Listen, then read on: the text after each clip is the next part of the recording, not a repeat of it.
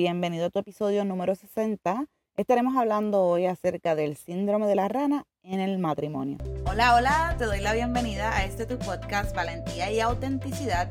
Mi nombre es Yashira Villahermosa y te ayudo a administrar lo que tienes, tu tiempo, dinero o relaciones y alcances tu máximo potencial para que crees la vida que tanto anhelas. A muchas parejas le puede ocurrir lo que se denomina el síndrome de la rana. Esto es una analogía y lo que dice es que si tú pones a una rana en una olla de agua caliente, en ese momento la rana inmediatamente va a dar un salto para no quemarse. Pero si la pones en una olla con el agua fría y la vas calentando poco a, poco, a poco, la rana se va aclimatando. O sea, ella se va adaptando y se adapta tanto a la temperatura hasta que la temperatura la termina matando. Y en el matrimonio, las crisis y las separaciones son el resultado de una lenta agonía en un estado de resignación hasta que todo se acaba. Cuando en la relación dejamos que la rutina nos gane, se aclimate, eh, nos acomodemos a ella, estamos abriendo una puerta a la vulnerabilidad y puedes comenzar a experimentar sentimientos ya sean de soledad, desilusión, aburrimiento, de hecho hasta desencanto. Por eso vemos que en muchos casos esa falta de conexión con la pareja la buscan suplir en compañía de otras personas, lo cual es un error. Si tú estás actualmente experimentando algunos de estos sentimientos, es necesario que los mires con un foco rojo y atiendas tu relación. No es la voluntad de Dios que ustedes se conformen a vivir un matrimonio mediocre, donde se acomodan una rutina que los está alejando uno del otro y deciden no hacer nada. Si no haces nada, te pasa como la rana, se acomodó al agua caliente y murió. Así que somos llamados a transformar nuestro entendimiento y a no conformarnos. La palabra transformación en griego es metamorfosis. Y esto implica un cambio de forma que se produce desde el interior. Y nosotros conocemos el proceso de metamorfosis, si fuiste a la escuela, porque es el proceso que pasa de hecho, la mariposa. Busca ese proceso de la mariposa que te va a encantar. Y sabemos que los cambios muchas veces producen sacrificios, se va a generar dolor mediante el cambio, va a haber desprendimiento también, pero son precios que valen el esfuerzo pagar por vivir un matrimonio a la altura de lo que Dios demanda. Y de hecho, me recuerda esta palabra que dice, conoceréis la verdad y la verdad les hará libre. Porque sucede que muchas veces nosotros miramos para el lado, para el frente y vemos matrimonios que están viviendo una vida mediocre. Y si nosotros estamos un poquito mejor, decimos que, ah, pues, pues no estamos tan mal como el otro. Pero ese no necesariamente es nuestro punto de partida, nuestro punto de comparación. ¿Qué es la misión? ¿Cuál es el propósito que ustedes tienen? Y si lo están alineados y lo están cumpliendo. Desde ahí es que ustedes se comparan.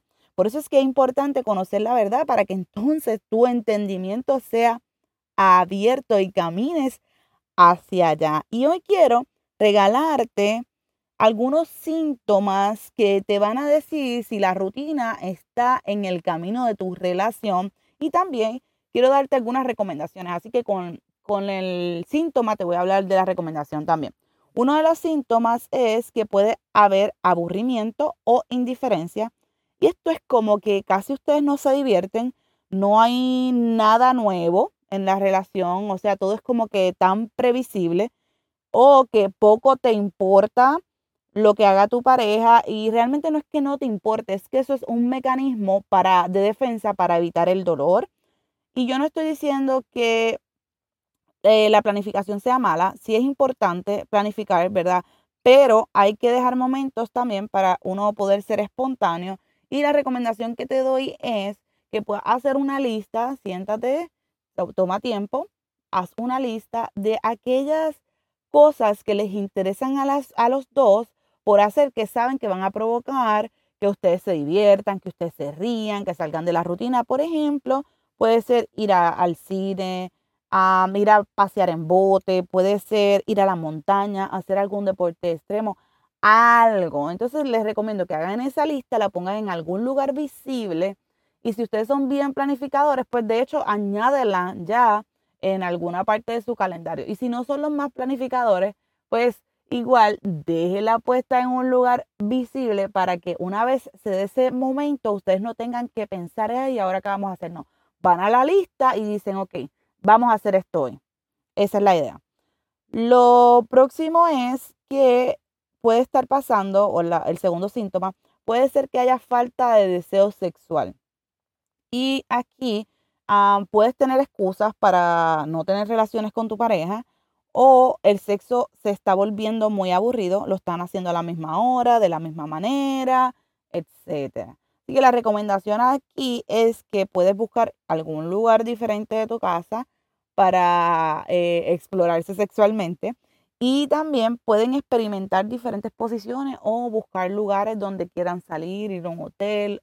El punto aquí es que sean creativos en esa área sexual porque esto está diseñado eh, desde la creación o, por diseño, quiero decir, que es una necesidad. Así que, qué mejor que tú tengas a tu pareja para poder trabajar esa área en tu vida. La tercer síntoma es la falta de comunicación y a veces pensamos que comunicarnos con nuestra pareja no es importante. De hecho, eso es uno de los mayores problemas que tenemos actualmente. Me pasa cuando estoy con clientes, es, eh, wow, lo que pasa es que muchas veces tú no lo logras identificar como que ese es el problema, pero muchas veces ese es el problema. Así es que es importante que tú no asumas que tu pareja lo sabe o que tú asumas que no necesitas saberlo. Lo importante aquí es que, o la recomendación es que saques un espacio diario, diario, para comunicarte con tu pareja. Le puedes preguntar, amor, ¿cómo te fue hoy? O usa, o como tú le llames y o puedes también expresarle tus sentimientos, cómo te sentiste en el día de hoy, cómo tú, cómo tú pasaste el día, cuáles fueron esas emociones que, que te pasaron durante el día, como también puedes expresarle aprecio a tu pareja. Esto es comunicación. Y el cuarto síntoma, hay muchos más, pero vamos a hablar de cuatro hoy nada más, puede ser que ustedes no estén compartiendo un proyecto en común.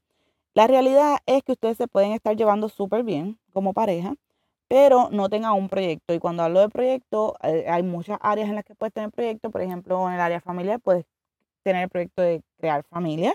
O um, en la área de las finanzas puedes tener el proyecto de comprar una casa, etcétera. Ustedes, ustedes escogen el área y, qué va a ser, cuál va a ser ese proyecto. De hecho, esa es la recomendación, que saques un tiempo con tu pareja y puedas hacer esa lista de deseos que quisieran hacer en las diferentes áreas, ya sea recreación familiar, pareja, negocio, recreación, ya les dije, si no me equivoco.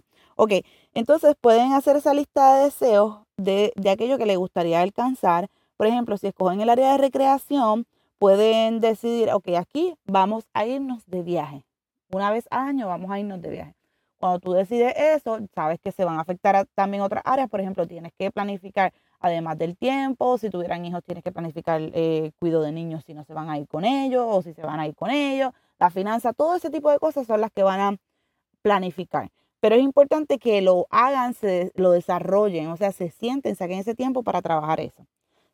Si bien es cierto que las rutinas son parte de nuestra vida y que incluso son necesarias para funcionar, porque ellas nos brindan control, nos dan seguridad, cuando forman parte de la relación romántica de pareja como tal, es cuando el problema se puede iniciar.